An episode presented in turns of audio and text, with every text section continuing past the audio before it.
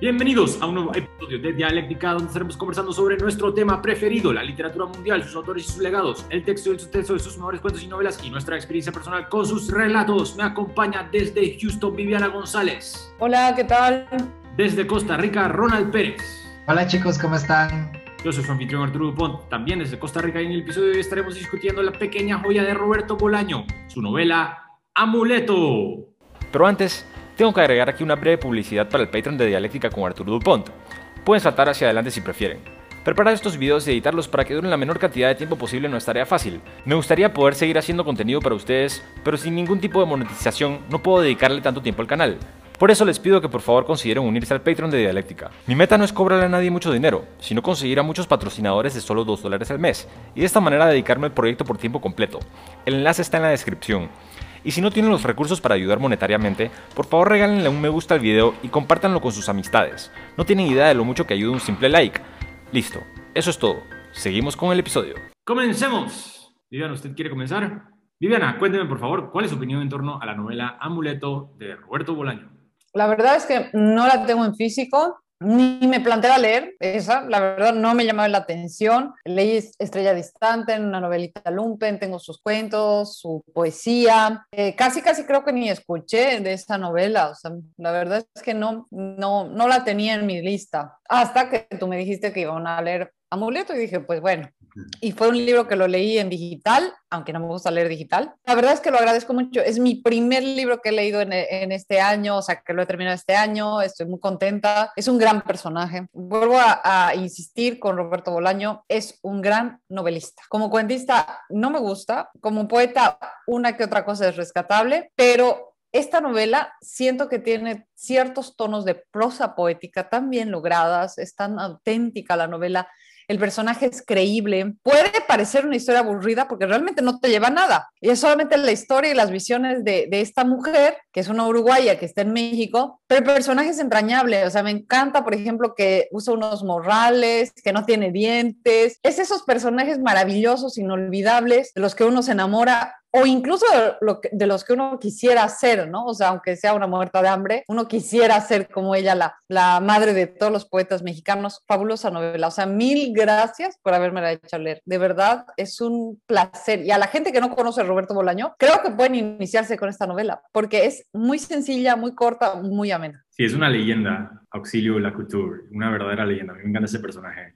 Ronald, bueno, igual que Viviana, este es el primer libro que termina en el año, pero esta es una relectura. Yo había leído Amuleto antes de leer Los Detectives Salvajes y ahora lo leo de nuevo habiendo leído Los Detectives Salvajes. Y obviamente pues ahora le agarré muchísimo más el gusto a la novela porque habla exactamente de un punto de quiebre en la vida de Roberto Bolaño, que es cuando se empieza a juntar con los infrarrealistas. Y justo Auxilio Locutor dice, aquí es donde todo cambió. Y es cuando Arturo se va a Chile, que este, se da lo de Allende, ¿verdad? Y luego vuelve a México, pero vuelve otro Arturo, que ya no es el que se fue. Y como que es ese viaje le hizo madurar y como en todos los personajes de detectives salvajes que son súper bellos, súper hermosos y lo que dan es una perspectiva de todos estos chicos de Ulises Lima, San Epifiano, el mismo Arturo. Para mí, auxilio, lástima que en los detectives salvajes sale tampoco porque solo sale en un capítulo y solo le dedican 16 páginas. Entonces es muy bonito como salir de los, de los detectives salvajes y entrar en toda la historia seguida de auxilio, pero siempre tiene una perspectiva de lo que fue Arturo y bueno, el cambio que tuvo cuando se empezó a juntar con los infrarrealistas, ¿verdad? Que creo que en la novela de detectives es los,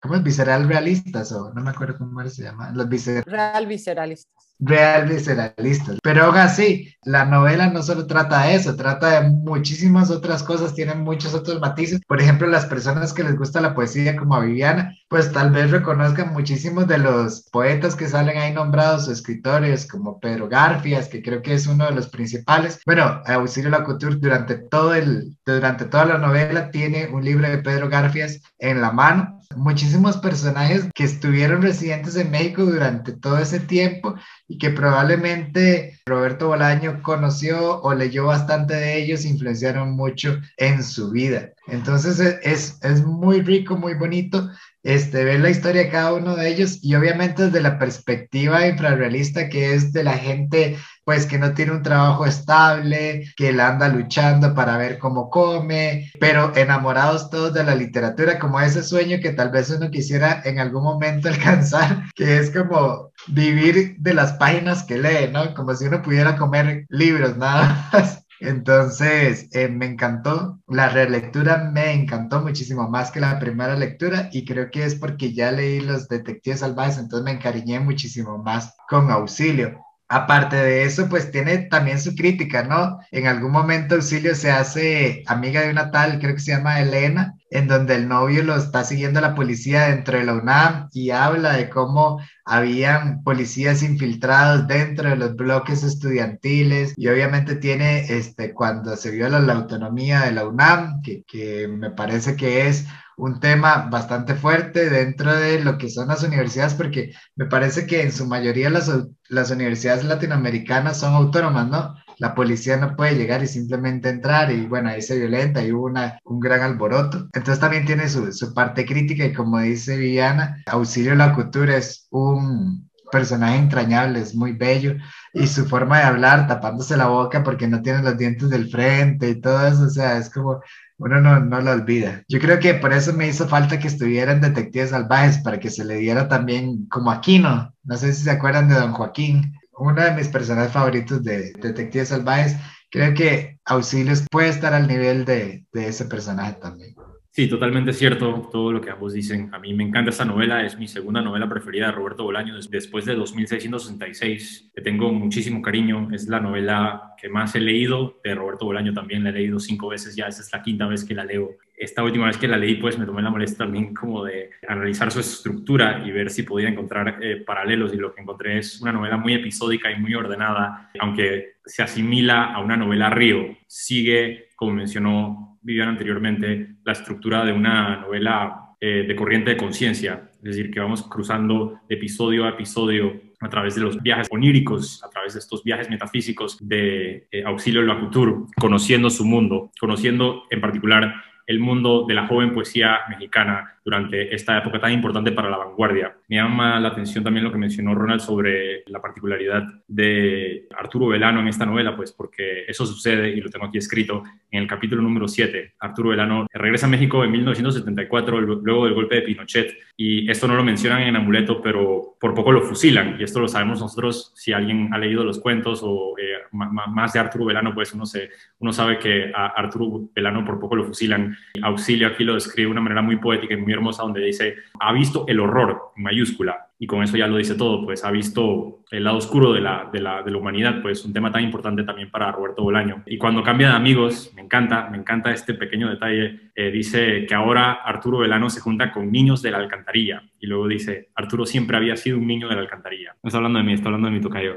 Por eso me puse un abrigo y para que no, para que no pensaran ya que soy un niño de la alcantarilla y me peiné. Eh, sí, esta novela me encanta, me fascina, y una vez que terminé de leer eh, la, obra completa de Roberto Bolaño, eh, menos la poesía y los ensayos. Lo primero que volví a leer fue Amuleto y me percato ya, es una pregunta que me he hecho por mucho tiempo, ¿cuál es el núcleo de la obra de Roberto Bolaño? Y yo todavía pienso que Amuleto es el núcleo de la obra de Roberto Bolaño. Entonces, Digamos que la biblioteca Bolaño es un mandala. Lo, que rodea la mandala es 2666, no por su tamaño físico, sino por su peso filosófico y literario, porque ahí se exploran todas las manías y las obsesiones del autor y sirve como pieza fundamental y base para todo lo que le antecede cronológicamente. Es el aro mayor que rodea la mandala. Luego siguen los otros, sus demás obras, y no tiene, según mi opinión, un orden concreto, hasta quedamos con el último, solo rodeando el centro, Los Detectives Salvajes, por ser en sí lo más cercano a la cúspide argumentativa del autor. Los Detectives Salvajes es su novela de mayor proximidad a él como ser humano. Sin embargo, no es el corazón de nuestra mandala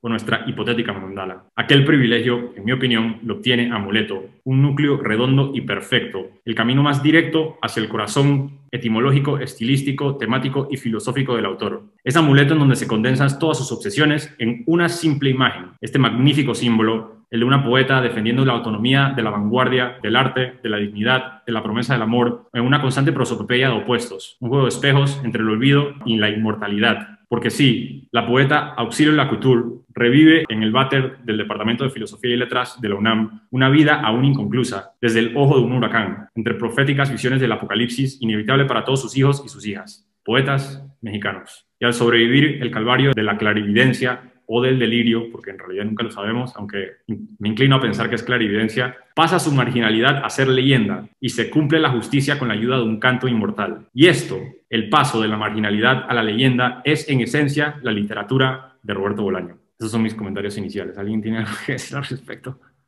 Sí, estoy de acuerdo en, que podría ser una novela eh, fundamental de las de Bolaño, pese a que su tamaño es mucho más corto, guarda toda la como tú dices, todos los fetiches, eh, los lugares, el ambiente, los temas, a, lo que siempre nos eh, regresa Roberto Bolaño, ¿no? Por un lado, para todo autor es importante tener un espacio vital, en este caso el espacio vital es la Ciudad de México, así como no podemos, o sea, no podemos creer en un Roberto Bolaño fuera de la Ciudad de México. Él ha hecho de la Ciudad de México una especie de poesía misma en la que él habitaba. Uno, por, un lado, ese espacio vital en el que te gustaría estar. De alguna manera, si pese a que no idealiza el espacio vital de los personajes porque no está idealizado, o sea, son lugares sucios, son cantinas, eh, sitios donde van los homosexuales, de alguna manera como lector si quisieras habitar ese espacio, si quisieras llegar a ese espacio y conocerlos. A mí, ahora que, he leído, que he leído la novela Lejos de México, sí me ha dado cierta añoranza de volver a ver el Café La Habana, de caminar las calles del centro de la Ciudad de México,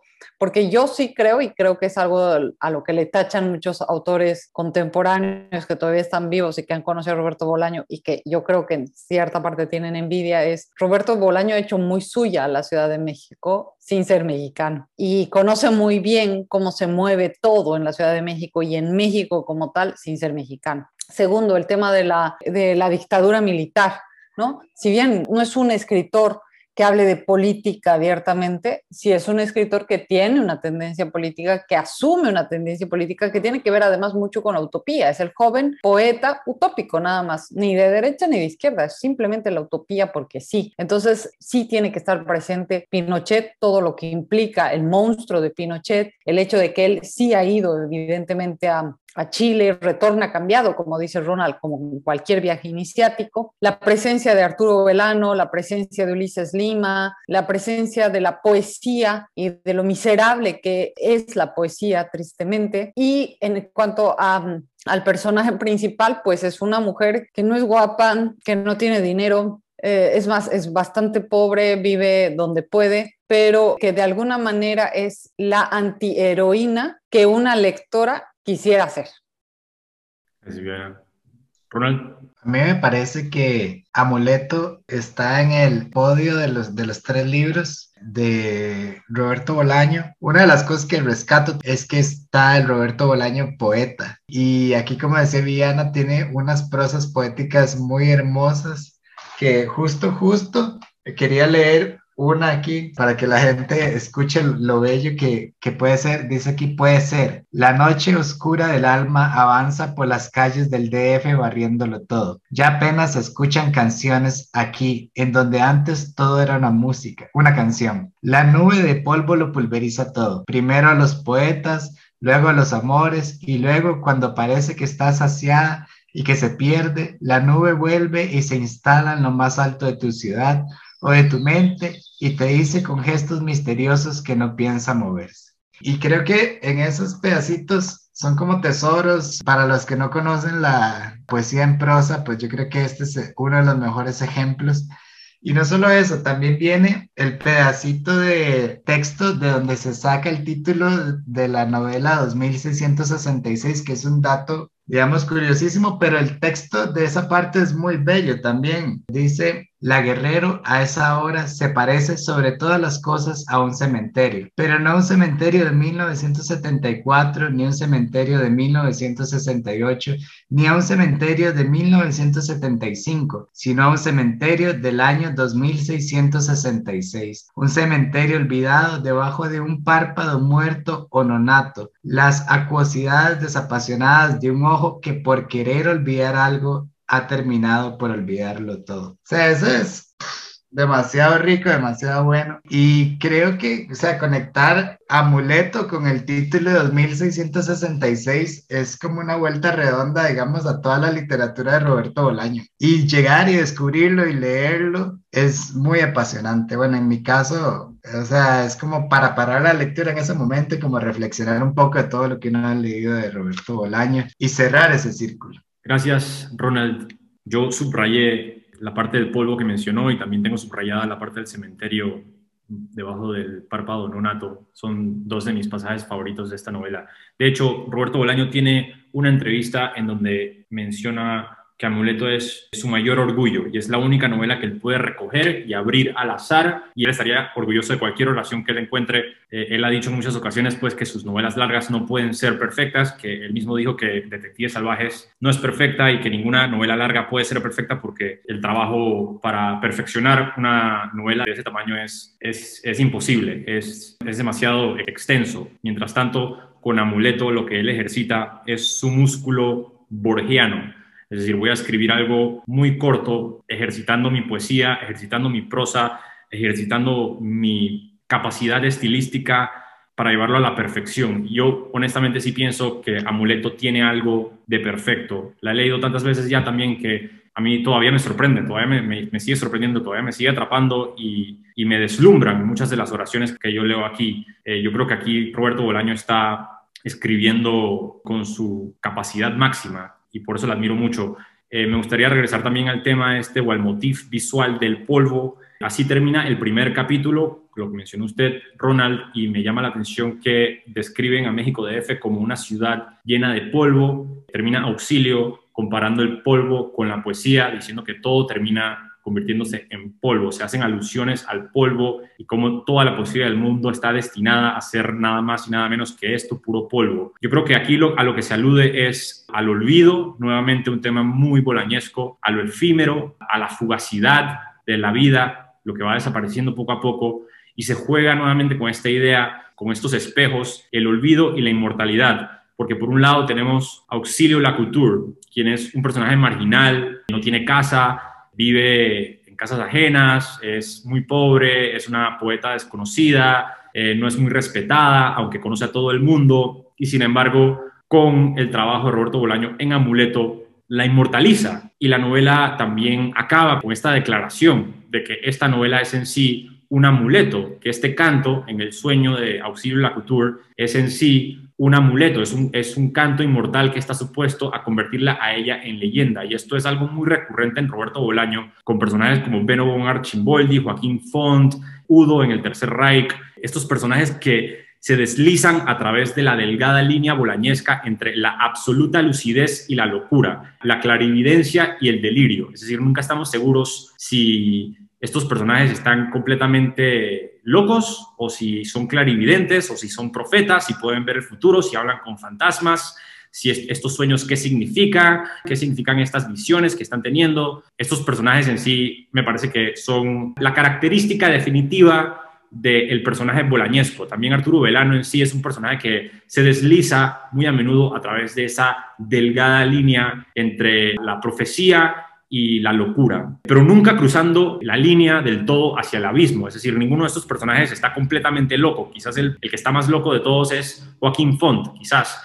pero incluso Joaquín Font tiene premoniciones. Es decir, esto me parece un elemento muy particular de, por lo menos, la caracterización de los personajes en la literatura de Roberto Bolaño y por eso también Auxilio para mí es la apoteosis de esta idea la poeta olvidada, la poeta indigente sin dientes que nadie recuerda y nadie respeta, convertida en leyenda. Ella es la defensa, la última defensa de la UNAM, la última defensa a favor de la libertad, de la promesa del amor, de la dignidad, de la poesía, del arte. Yo creo que esta novela de, cierta manera también es una elegía en torno a la vanguardia, pues porque Roberto Bolaño sintió tanta lástima por los hechos, por la manera en la que se desarrolló la literatura con el tiempo y él sintió que la vanguardia había perdido, especialmente cuando, cuando escribió esta novela. Y todos estos personajes que aparecen en esta novela son vanguardistas. Pedro Garfias, León Felipe, Remedios Varo, Cofín Serpas, Lilian Serpas, Arturo Velano, Roberto Bolaño. Esos personajes son todos vanguardistas, olvidados, tristes, solitarios, melancólicos, cruzan esa línea entre el delirio y la lucidez. Otro punto de encuentro entre todos estos personajes que aparecen en esta novela, incluyendo Auxilio, es que son exiliados esto, esto es algo que no sé si se menciona mucho, pues, pero yo no lo, no lo he encontrado muy a menudo, pero,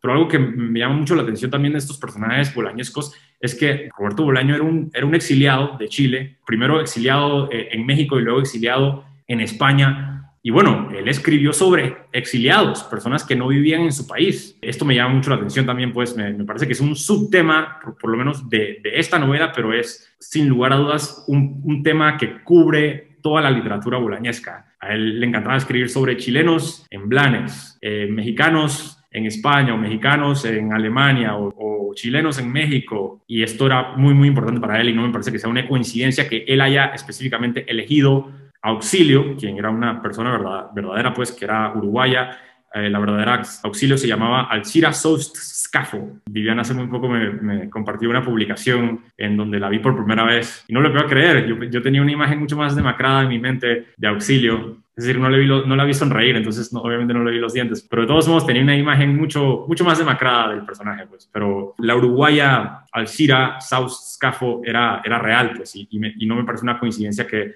Roberto Bolaño haya elegido a este personaje en particular de su novela Detectives Salvajes como para seguir este juego bolañesco de agarrar un pedazo de una novela de él y expandirlo y convertirlo en otra novela. Y una novela que se puede sujetar por su propia cuenta también. Sí, eh, el tema de, de, andar sin patria, ¿no? Es un tema que los poetas, sobre todo los poetas, más que los narradores, siempre lo han, lo han tenido presente, ¿no? O sea, si revisamos la poesía francesa de, por ejemplo, Baudelaire, recuerdo que había un, poema que decía, extranjero, ¿a quién amas más? ¿A tu patria? Bueno, no me acuerdo muy bien cómo era, pero le preguntaba al extranjero a quién amaba más, ¿no? Y el tema de no pertenecer a un sitio, sobre todo para el poeta. El poeta siempre es el ser que no tiene tierra, el que camina, el, ser errante, ¿no? Está muy ligado al, errante, pero digo, desde los tiempos de la Biblia, los trovadores, etcétera, ¿no? Está muy ligado a esa idea de que el poeta no pertenece a nada, porque no puede pertenecer a un sitio porque yo me acuerdo que había leído respecto a tanto a los trovadores como a los poetas franceses, no puede pertenecer a ningún, a, ningún sitio porque entonces querría decir de alguna forma que está de acuerdo con un sistema de gobierno y el poeta no puede estar de acuerdo nunca ni con la izquierda, ni con la derecha, ni con nadie. El poeta es un utópico, entonces no puede pertenecer a nadie y por lo tanto siempre va a ser un errante, ¿no? Y Bolaño lo tenía muy claro, o sea, Bolaño eh, casi pone en un, en un, mismo escalón al poeta con la prostituta, ¿no? Como esos dos seres que habitan la noche y que nadie quiere verlos, porque además no sirven para nada, o sea, existen en las ciudades, las habitan, eh, cuentan sus historias, pero, pero están ahí, nada más. Y, y, si se dan cuenta también, o sea, son gente que habita la noche, van y, y, esa, esa, esa esas largas tertulias que tienen, que te invita a creer que la Ciudad de México es así, ahorita ya no es, algún momento lo habrá sido, quizás, y también está en contra de esa literatura con mayúsculas que en ese entonces era Octavio Paz, que simbolizaba Octavio Paz y que Roberto Bolaño era totalmente enemigo, y que claro, no lo menciona, pero, pero sabemos que aquí otra literatura que lo hacen los jovencitos de la UNAM, jovencitos que tienen 18, 17 años y que te los imaginas y es fa fantástico Y respecto a las frases tan bonitas que tiene, yo había leído alguna vez una frase que decía, el amor nunca trae nada bueno, el amor siempre trae algo mejor. Y está en este libro. Creo que no es un gran poeta, pero sí maneja muy bien la prosa poética. Y este libro es pura prosa poética, o sea, no hay un momento en el que no te enamores de este libro. Y hablando del poeta y de cómo caminan y habitan la noche y no tienen dinero, etcétera, hace unos par de años un poeta catalán me solicitó amistad por Facebook, le acepté Y el otro día vi un reportaje en el país de que es un poeta de los que anda muriendo de hambre y que suele pedir este, comida en, algunas veces en Madrid, otras veces en Barcelona, y él se dedica a eso, a hacer poesía y donde cae, pues le dan la noche. Una de las críticas más grandes que tiene Roberto Bolaño con los escritores es el tema de la soberbia. Hay una parte muy graciosa que es muy, muy Roberto Bolaño hablando a través de, de Auxilio, cuando está en el café Quito, que es el café La Habana ahí, y que dice que mientras, o en un bar, no sé, que mientras los poetas brindan, ¿verdad? Por sus poemas, ella les da la espalda y los está leyendo todos. Y como sabemos, Roberto Bolaño era un lector insaciable y todo lo leía y lo releía, ¿verdad? Y yo me imagino a ese Roberto también como leyendo estos poemas de sus compañeros, de sus amigos, o estas personas. Y ahí Auxilio dice, pobres niños, como diciéndoles, ellos creen que hacen poesía y están brindando por sus poemas, pero no saben que todo se, se desaparece, ¿verdad? Una de las cosas que tiene este libro es que habla de tantas personas que nadie conoce o que al menos yo no conocía y no hay mayor prueba de eso, ¿no? Al final, al final, al final hace sus profecías, ¿verdad? Y dice, fulanito va a volver a, a releerse en el 2101 y cosas así como, es más bien como una burla, diciendo como, sí, todo lo que ustedes escriban hoy, yo sé que a ustedes les parece maravilloso, incluso lo que yo escribo a mí me parece maravilloso, pero nadie va a soportar la prueba del tiempo. Y mucho de lo que se escribe, todo se lo va a llevar a esta nube, ¿verdad? Y creo que así inicia.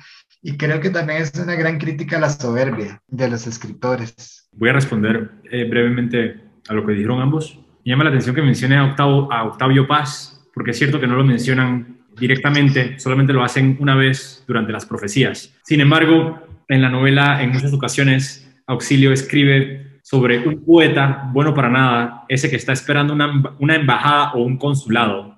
Y estoy segurísimo de que están hablando de Octavio Paz en, en, esa, en esa ocasión. Y es cierto que Bolaño pues tenía esta riña con el establishment, era parte de, su estilo, parte de su propuesta, era la vanguardia versus lo tradicional, la vanguardia versus lo comercial, la vanguardia versus eh, la ola empresarial de las editoriales. Y lo triste detrás de todo esto es que de cierta manera perdió, pero se ha argumentado anteriormente, esto no, no se me ocurrió a mí, pero esto lo he leído en otras ocasiones, se ha argumentado anteriormente que la tesis de Roberto Bolaño, que propone que la literatura ha muerto, porque muchas personas han dicho que la tesis de la obra de Roberto Bolaño es que con la vanguardia murió la literatura. Se ha dicho que la tesis de, Roberto Bolaño es falsa, principalmente porque Roberto Bolaño resucitó la literatura, queriendo decir que ahora todas estas escritoras y esos escritores como Andrés Neumann y Rodrigo Fresán y Mariana Enríquez y Samantha Schwebling y Valeria Albicelli, el Club de Anagrama, la secta, según muchas personas,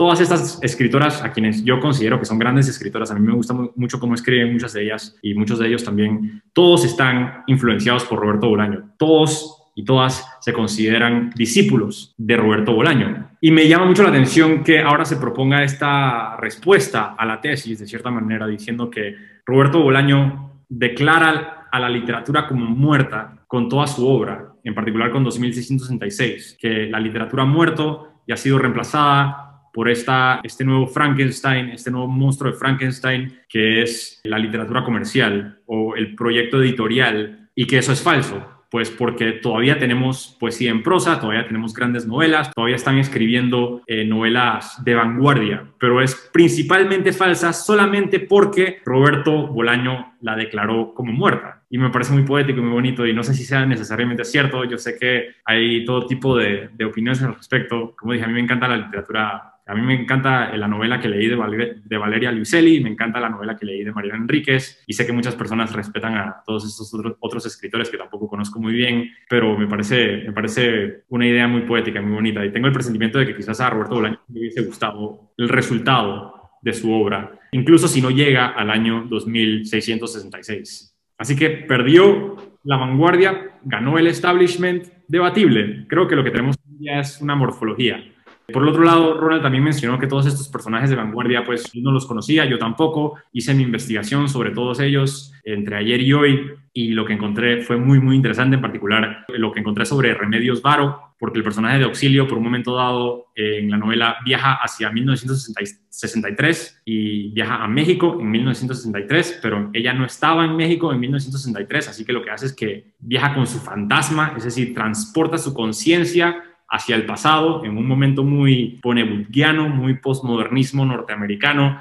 donde viaja su fantasma hacia el pasado para conocer a esta pintora surrealista que es Remedios Varo. Y bueno, tiene una conversación con Remedios Varo y ella le dice, Remedios Varo le dice a Auxilio, por favor resiste, por favor resiste por todos nosotros.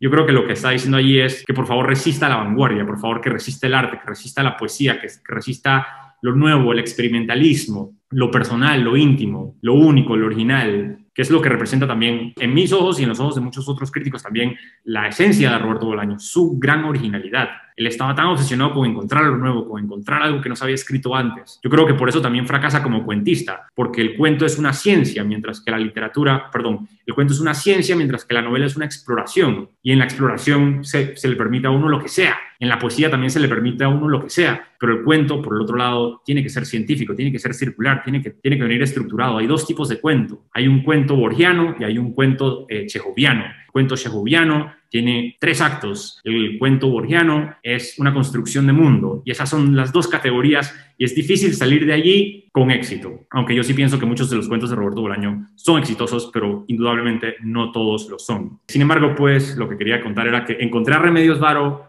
en internet y entré a Google y vi todas sus pinturas surrealistas. Remedios Varo es una pintora surrealista eh, de España que vivió en México y murió en México, vivió casi toda su vida en México en el exilio y me encantaron las pinturas de, Remedios Varo, son excepcionales. Es decir, recomiendo a todo el mundo que entre a Google y busque las pinturas de la surrealista Remedios Varo. Ahora que Viviana mencionaba la política, me gustaría también entrar en ese tema, porque yo todavía pienso que Roberto Bolaño, y quizás me equivoque, yo todavía pienso que Roberto Bolaño es de izquierda. Y a mí ya muchas personas, al igual que Viviana lo acaba de decir, me han dicho como que no, que ¿cómo se te ocurre? Roberto Bolaño es apolítico, él no cubre ningún campo ni otro. Bueno, Salvador Allende, el proyecto, anti-Pinochet, Nocturno de Chile también es antiderecha. No sé si es particularmente de izquierda, porque todos los izquierdistas, a fin de cuentas, terminan desilusionados con la izquierda. No sé si es de izquierda, pero indudablemente es antiderechas, porque la literatura nazi es una parodia de la literatura de ultraderecha es una parodia de estos escritores ficticios que él ha creado solamente para eh, burlarse de psicópatas y racistas y misógenos y privilegiados y burgueses. Es una burla, es una burla muy tierna, tiene corazón, tiene humanidad, sin lugar a dudas, pero a fin de cuentas es una enciclopedia satírica. Yo sí pienso que Roberto Bolaño es, es un escritor de izquierda, todavía lo pienso, y una lectura interesante que leí hoy sobre Amuleto propone que la novela es un homenaje a la memoria de las víctimas de Tlatelolco. Escribe una investigadora llamada Celina Manzoni. Ella dice que en Amuleto se lee la ilusión de imaginar que si no los olvidamos a las víctimas de Tlatelolco, encontraremos un sentido de valor y hallaremos en el recuerdo y en el poema, en la escritura, un escudo y una protección, en sí un amuleto, en referencia a las víctimas de la matanza, lo que dice Celina Manzoni es que Tlatelolco termina creando un paradigma para toda una generación en Latinoamérica. Es decir, que después de Tlatelolco se funda un precedente de violencia, de masacres, de gobiernos dictatoriales, totalitarismo, y que todo comienza con este punto fundamental en Tlatelolco y que Amuleto lo que rescata es que a través del arte y de la escritura nosotros podemos proteger a estos fantasmas o proteger la memoria de estas víctimas. Eh, yo no sé si estoy, no creo que haya sido un acto consciente de Roberto Bolaño desarrollar la novela con este propósito político de convertirla en un, en un homenaje a las víctimas de Tlatelolco. Sin embargo, pienso que subconscientemente, al igual que la propuesta vanguardista, creo que subconscientemente fue parte del desarrollo previo de la novela. Tampoco puedo decir que la novela nació como un proyecto en defensa a la vanguardia, pero sin duda hay un subtexto, una ola o un hilo temático que recorre eh, la novela de principio a fin, de la misma manera en la que eh, la invasión a la universidad y las masacres por el ejército también cubren gran parte de esta novela.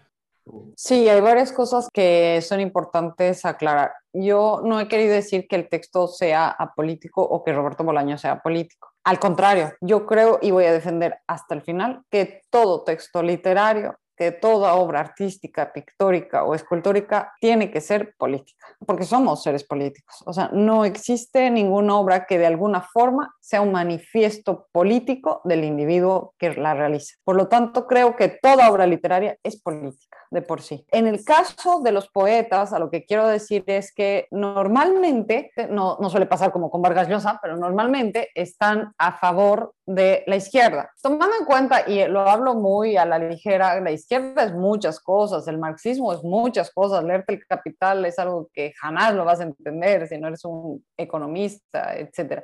Pero digamos que como superficialmente lo entiende la gente, ser de izquierdas es estar con los de abajo y ser parte de los de abajo. Y eso es lo que es un poeta normalmente. Está más tocando el suelo alcanzando cualquier otro, otro espacio, ¿no? Lo triste, y como tú lo decías, es que normalmente los poetas, los escritores están a favor de esta tomando términos marxistas de esta dictadura del proletariado, lo malo, y como tú dices, es que te desencantas muy rápido porque luego de la dictadura del proletariado va a venir nuevamente alguien que te va a decir qué tienes que hacer y cómo lo tienes que hacer y ese alguien va a volver a someter al proletariado. Entonces, pareciera que no hubiera solución y que siempre va a haber uno que nos va a decir qué es lo que tenemos que hacer, cómo lo tenemos que hacer. Y como los poetas no están de acuerdo, pues normalmente nunca están de acuerdo con nada. Eso por un lado. Entonces, tanto Auxilio como todos los personajes que habitan la novela son personajes que no están de acuerdo con ese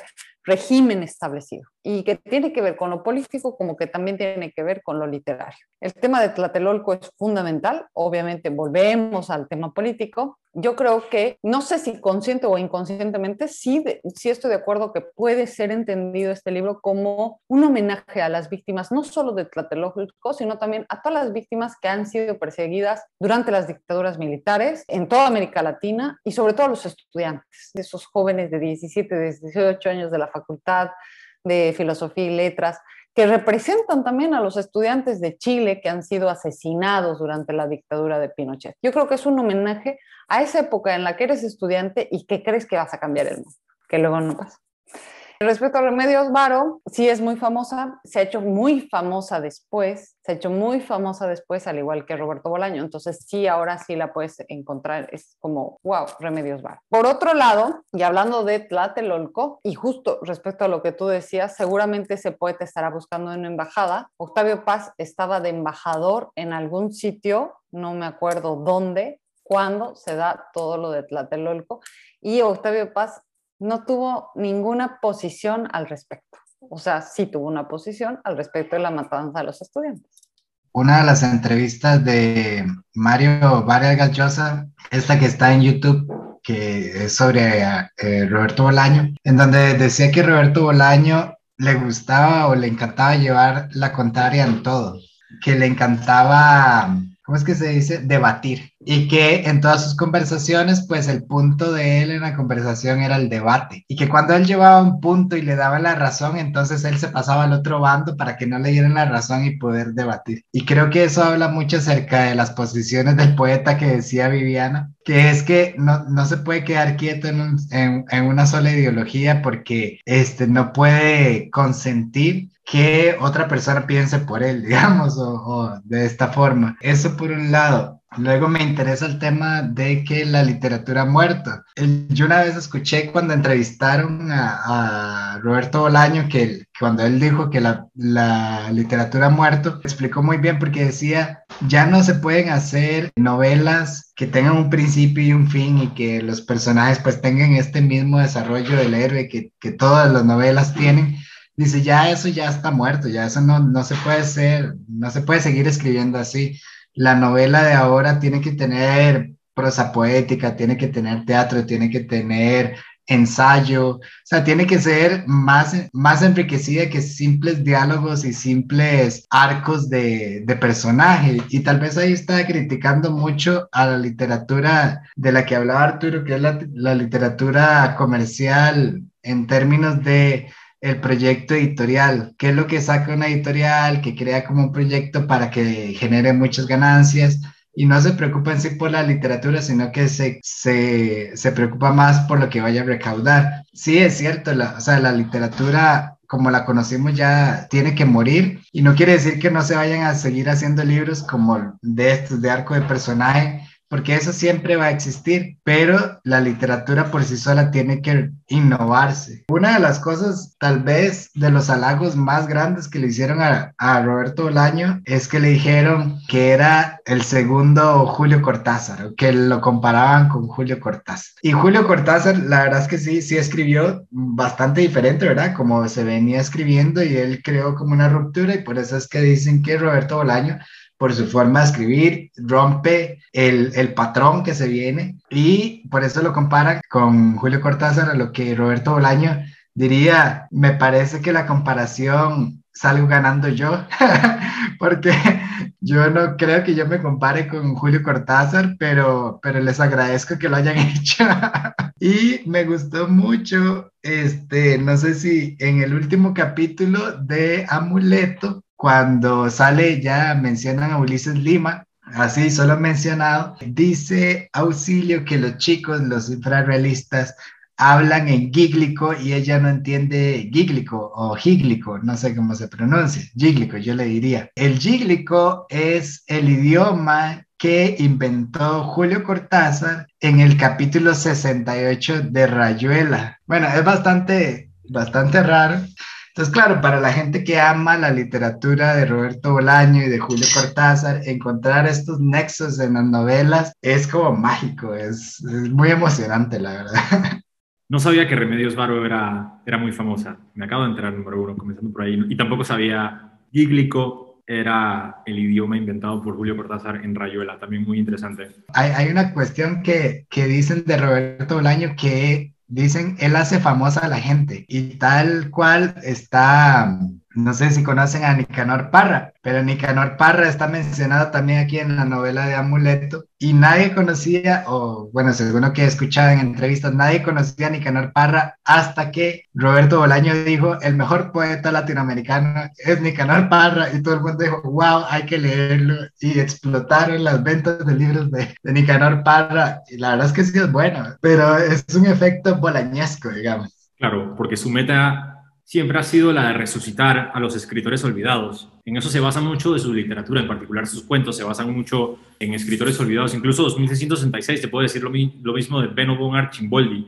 A él le interesa mucho eh, la literatura que vale la pena rescatar a diferencia de la literatura que está sobreviviendo y que no lo merece. Ese ha sido siempre un tema muy, muy importante para Bolaño, no solamente en su literatura, sino en sus entrevistas. Lo que dijo Roberto Bolaño en su entrevista que menciona usted, Ronald, en particular, le preguntaron cuál es la novela del siglo XXI y él dijo que la novela del siglo XXI no se puede sujetar meramente por su argumento. Y después elaboró en lo que mencionó usted anteriormente sobre la novela del futuro tiene que incluir poesía, tiene que tener ensayo, tiene que tener periodismo, tiene que tener surrealismo, tiene que mezclar la realidad y la fantasía, tiene que ser un juego de espejos, ya no puede ser meramente una novela que se sujeta por su argumento. Aquí viene la dicotomía en, esta frase, es que la novela del presente sigue siendo, o la novela exitosa del presente, sigue siendo una novela que se sujeta meramente por su argumento. Esto es lo que yo he visto y es lo que yo he leído basándome solamente en mi simple experiencia. Por suerte existen estas, estas antorchas, eh, escritores principalmente latinoamericanos, que sí utilizan este método de la mezcla, de los cambios de narrador, de los cambios de voces, de la perspectiva, y son principalmente eh, latinoamericanos y latinoamericanas, aunque todavía se sujetan en muchas ocasiones a argumentos digamos que concretos o argumentos, digamos que contemporáneos. Así que lo que vemos ahora es una mezcla, es decir, que no es que ahora todo es vanguardia, sino que en Latinoamérica lo que hemos encontrado es un compromiso o un contrato entre la vanguardia y lo tradicional. Así que estamos viendo una consolidación entre las dos ramas. Pero esto nace gracias a, la repentina muerte de, de Roberto Bolaño y la declaración de que la literatura ha muerto en su literatura y la propuesta literaria para una literatura nueva en el futuro. Y ahora que estamos hablando sobre las influencias de Roberto Bolaño, porque ya mencionamos a Julio Cortázar, que es importantísimo para la literatura de Roberto Bolaño, otra influencia, yo asumo que mucho más consciente para Roberto Bolaño en el inicio de su carrera fue Borges, porque es cierto que la novela que lo lanzó al éxito antes que eh, Los Detectives Salvajes ganase el premio Herralde fue la literatura nazi en América. Y la literatura nazi en América es en sí una novela borgiana, es un experimento borgiano. Voy a agarrar la metodología de Borges y voy a escribir una enciclopedia de la misma manera en la que Borges escribió Diccionario de los Animales Fantásticos y muchos otros proyectos enciclopédicos. Así que sí, Borges es una comparación muy, muy recurrente pero hoy en día ya se ha dicho que eventualmente, me imagino que con Detectives Salvajes, Bolaño se separa de Jorge Luis Borges para convertirse en Roberto Bolaño. Entonces, una pregunta que se hacen muchos estudiosos, muchos críticos hoy en día es, ¿cuál es la influencia más importante en la literatura completa de Roberto Bolaño? Y muchos han llegado a la, a la conclusión de que la influencia principal es la que él mismo nombra, que es Enrique Vilamatas. Yo no he leído a Enrique Vilamatas, me falta leer a Enrique Vilamatas, no conozco su trabajo, yo sé que todavía vive. Hola Enrique, con él lo comparan principalmente. Y bueno, volviendo al tema este de las influencias de Roberto Bolaño en, Amuleto en particular. Otro ensayista ha comparado las visiones de auxilio con el Aleph de Jorge Luis Borges y han desarrollado teorías alrededor de, del Aleph que se encuentra en el baño de la UNAM y no sé si será una referencia directa de Bolaño hacia la LEF, pero una vez que lo leí ya no pude no pensarlo, es decir, no pude no imaginar que lo que encontró Auxilio en el baño de la UNAM es un Aleph, es decir, el Aleph. El Aleph de Jorge Luis Borges es un cuento que aquí también ya discutimos en nuestro segundo episodio de Dialéctica, y arriba voy a dejar el, el enlace. El Aleph es un punto en donde se concentran todos los otros, otros puntos del tiempo y del espacio. Es decir, que a través del Aleph uno puede ver y viajar en el tiempo y verlo todo a la vez. Lo que se ha propuesto es que Roberto Bolaño está, eh, de cierta manera, saludando a Borges a través de este pequeño recurso de los viajes en el tiempo, los viajes oníricos, los viajes espaciotemporales por los que cruza eh, auxilio la cultura a lo largo de esta novela. Diría que la referencia es directa por parte de Bolaño, pero es muy sutil. Es muy, pero muy, muy sutil. Tan, pero tan sutil que es casi invisible. Pero sí me imagino que Roberto Bolaño, en algún punto de su vida, porque a él amaba a Borges y siempre dijo que Borges era el único escritor que él consideraría que es perfecto. Yo también pienso igual. Yo pienso que cualquier persona que busque escribir y está, está buscando una manera de mejorar su escritura, pues que, que no lea a Borges, que relea a Borges.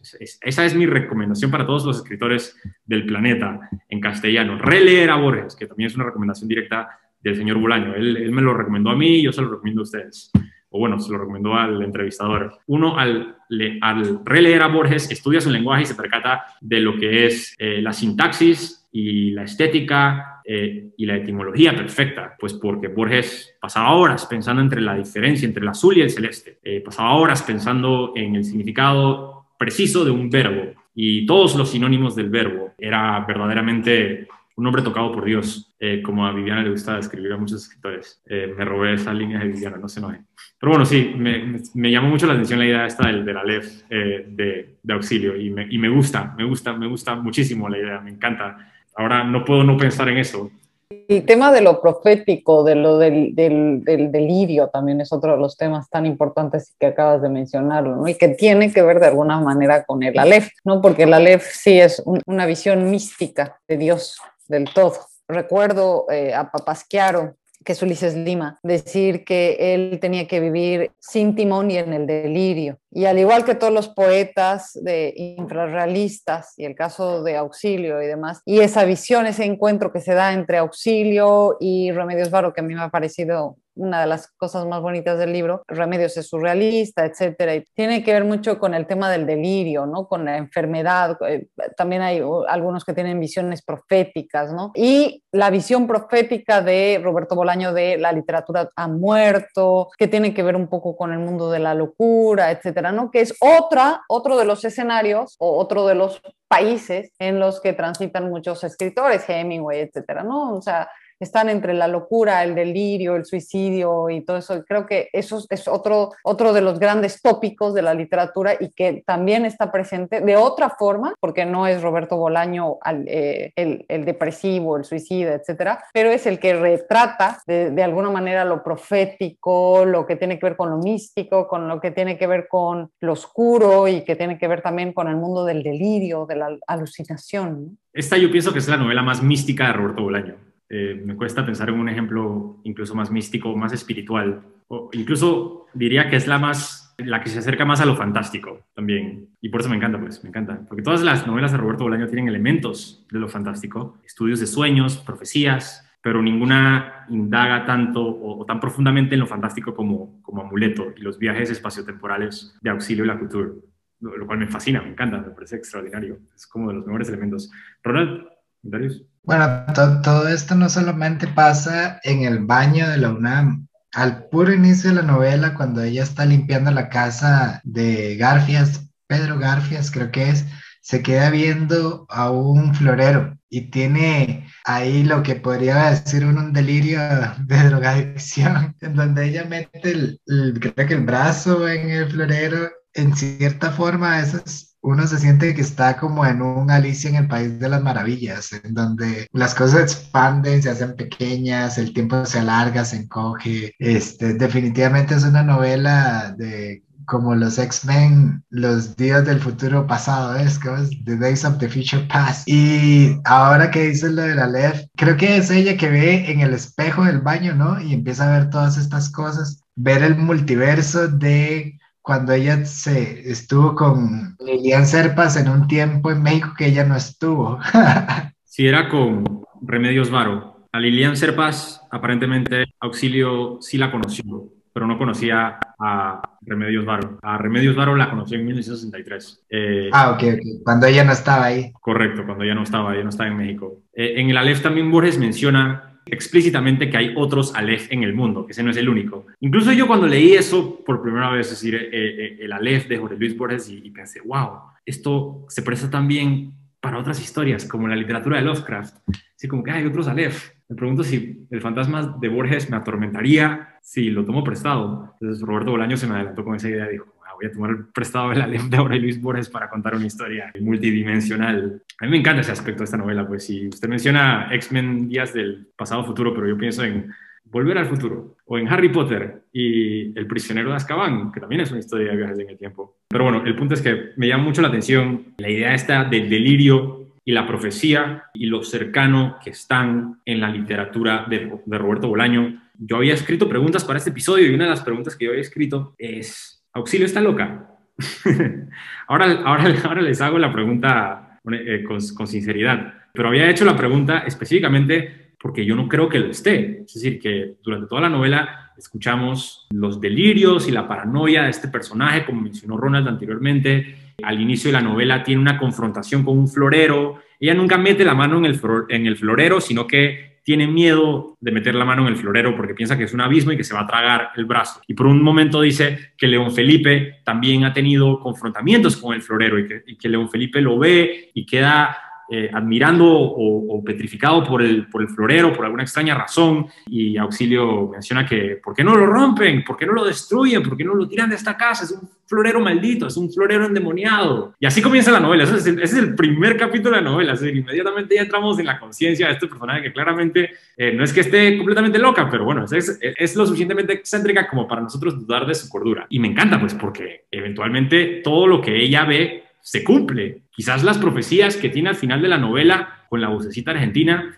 que le cuenta lo que sucederá con todos los escritores del siglo XXI, que es indudablemente mi parte preferida de la novela, no sé si sea la suya, pero esa parte, eh, no sé si estamos supuestos a tomarlo en serio, pero el resto de la novela se cumple. Auxilio eventualmente sí conoce a Arturo Velano en 1970, Arturo Velano sí viaja a Chile en, 1970, en 1973, un año después Velano regresa ella sí confronta al rey de los putos, ella sí conoce a Ernesto Sáenz Epifano y salvan al, a Juan de Dios, creo que se llamaba, ella sí conoce a Lilian Serpas y conoce al hijo de Lilian Serpas, y yo me atrevo incluso a decir que ella también conoció a Remedios Varo, aunque haya tenido que viajar en el tiempo con su conciencia para hacerlo. Es decir, que si a Remedios Varo le preguntan si ella conoció al fantasma de auxilio, Remedios Varo, en el universo que construye Roberto Bolaño, hubiese dicho, claro que sí, ella me vino a visitar en 1963, aunque en 1963 Auxilio no estaba en México. Es decir, es, no es realismo mágico, por supuesto, pues, pero es indudablemente lo fantástico. Estamos entrando aquí en la idea de la profecía y la idea de las visiones en la forma de un delirio, en la forma de una alucinación. Y esto yo lo encuentro extraordinario. Es un extraordinario recurso y me parece muy Bonnewoodiano me parece muy parecido a lo que escribieron los postmodernistas norteamericanos a principios de los años 60. Yo sé que muchos dicen que Roberto Bolaño, que sus principales influencias se encajan en Latinoamérica y en Europa porque él no habló muy a menudo de los norteamericanos, pero yo no puedo evitar ver paralelos en la literatura de Roberto Bolaño y en la literatura de estos otros escritores de la década de los 60 en Estados Unidos postmodernistas. Yo creo que la razón por la cual no lo menciona tiene más que ver con el hecho de que esos escritores ya están establecidos y son parte o fueron parte de un establishment y él no puede defender ni un establishment aunque le tengan que cortar una mano, él va a decir, no, ni, loco, yo voy a defender algo que ya está preestablecido como grande. Es decir, yo voy a defender a los que necesitan de mi ayuda nada más porque es poeta. Y el poeta solamente se arraiga a los que están abajo. Así que bueno, ya hice la pregunta anteriormente, así que la vuelvo a repetir. Eh, Viviana, comencemos con usted. ¿Usted piensa que Auxilio está loca? Yo creo que ¿quién no lo está? O sea, lo están todos, lo estamos todos de una u otra manera. Pues no digo ni sí ni no, digo ¿Quién no está loca? Muy buena respuesta. Exactamente. Gente aburrida. Gente aburrida no está loca. Eh, Ronald, ¿usted piensa que Auxilio está loca? Mm, que Auxilio esté loca refiriéndose a una enfermedad mental, no creo que tenga ninguna enfermedad mental. O sea, ella simplemente es muy apasionada por lo que ella hace y su estilo de vida. Y la diferencia es que el estilo de vida que ella tiene no es un estilo de vida convencional y es el estilo de vida que tal vez en cierta parte nos reflejó Roberto Bolaño, que era como tal vez una persona pobre viviendo el día a día, pero muy apasionada y enamorada de la literatura. Muy buena respuesta también, y estoy de acuerdo que Auxilio no creo que sufra de ningún desbalance químico. Mi respuesta a la pregunta es que, que Auxilio verdaderamente es una profeta, y como todos los profetas, pues lo malinterpretamos y lo vemos como, como la locura. Ya he mencionado que mi película preferida no sé si, bueno, sí, mi película preferida sobre Jesús es La Última Tentación de Cristo, de Martin Scorsese, y en La Última Tentación de Cristo, Martin Scorsese retrata a Jesús como una persona que parece estar pasando por una especie de delirio, y es en sí un mensaje de Dios. En eso no hay ambigüedad, pues Martin Scorsese no es José Saramago, no está, no está reinterpretando la Biblia desde un punto de vista secular, sino que está diciendo que las profecías vienen en la forma de, un delirio, de una visión, de una alucinación. Y esto lo vemos con Auxilio Lacouture. Yo pienso que Auxilio es verdaderamente una profeta, es clarividente. Yo creo que es un, un, homenaje por parte de Roberto Bolaño hacia este personaje marginal en donde él encontró tanto valor, tanta valentía, tanta generosidad, tanto amor, tanto respeto, tanta dignidad. A mí me parece también que esta idea de la marginalidad convertida en leyenda está en latinoamericana. Si yo pienso también en mi propia juventud y pienso en personajes marginales que yo he conocido a lo largo de mi vida. Yo sé que Viviana comparte esta visión conmigo porque Viviana también escribe de, de estos temas, pero me parece que es una idea muy latinoamericana, la de los personajes inconsecuentes, los personajes invisibles, que a la vez añaden tanto al paisaje, añaden tanto a nuestra vida. La literatura de Roberto Bolaño ejemplifica esta idea de la marginalidad latinoamericana convertida en épico, en leyenda, en algo trascendental, como queriendo decir, no los olvidemos, por favor. Vamos a terminar este episodio con una última pregunta. Eh, la novela termina con un valle nevado en donde Auxilio Lacouture encuentra a un grupo de jóvenes cantando, eh, un grupo de jóvenes poetas que cantan y se acercan hacia un abismo donde desaparecen. Y yo le quería hacer la pregunta a ustedes, ¿qué simboliza este abismo en el Valle Nevado por donde los jóvenes poetas mexicanos desaparecen? En un primer momento, a mí sí la imagen, primero me ha resultado maravillosa, pero en un primer momento sí me ha eh, resultado terrible por otro lado, o sea, maravillosa y terrible, casi como un cuadro em, de Turner, casi como un cuadro de Turner, que es maravilloso y terrible. Yo creo, sin embargo, que eh, esa ha sido una primera lectura. Ya cuando he vuelto a releer esta parte, creo que ese abismo no es malo. O sea, creo que ya estábamos hablando de la profecía, del delirio, etcétera. Creo que muchas veces es bueno caer al hoyo. Creo que es muchas veces bueno caer en el delirio, en la locura de alguna manera de la que hablaba Papasquiero, porque solo cayendo a ese abismo es que vas a conocer cierta realidad y que vas a como resurgir desde ahí, desde los escombros, desde lo más oscuro, desde lo más bajo, desde lo más terrible, que es el México en el que se movían también, ¿no? No, no son almas bendecidas, al contrario, son almas como condenadas y en eso, e, esa es la exquisitez de su literatura, ¿no? Eso, es, eso hace rico la literatura de estos jóvenes.